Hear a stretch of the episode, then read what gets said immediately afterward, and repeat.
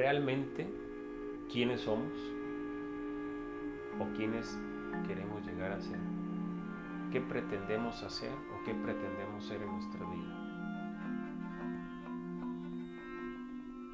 ¿Nos hemos puesto a pensar en eso?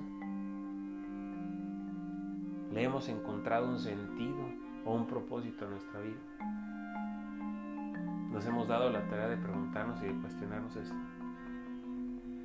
Esta debería de ser una pregunta primaria, una pregunta primaria en nuestra vida. Suena complicada de contestar. ¿Por qué? Pues porque nunca nos hemos dado el tiempo para cuestionarla.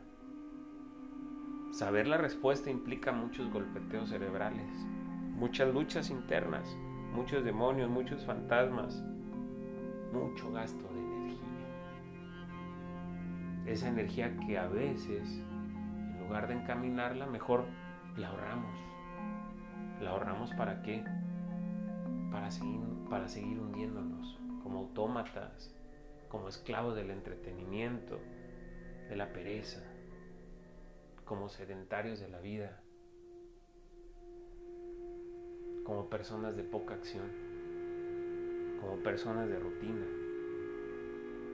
¿Quiénes somos en este momento de vida?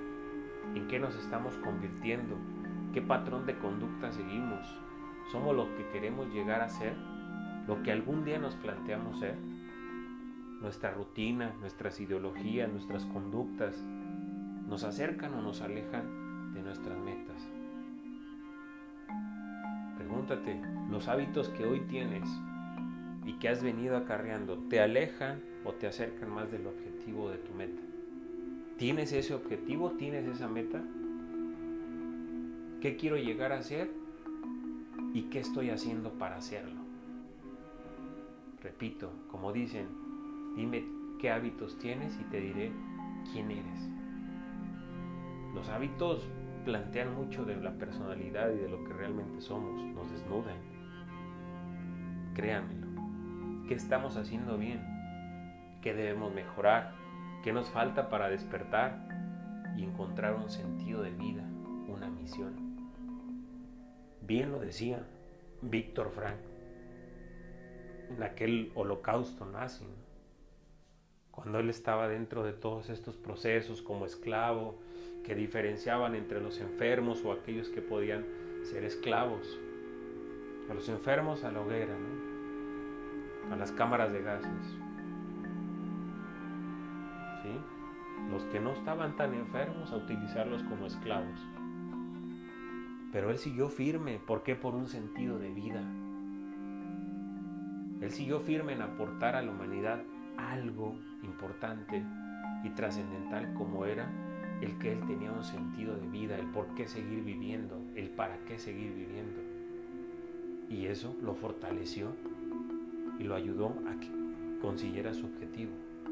Él tenía un sentido de vida, una misión, una misión.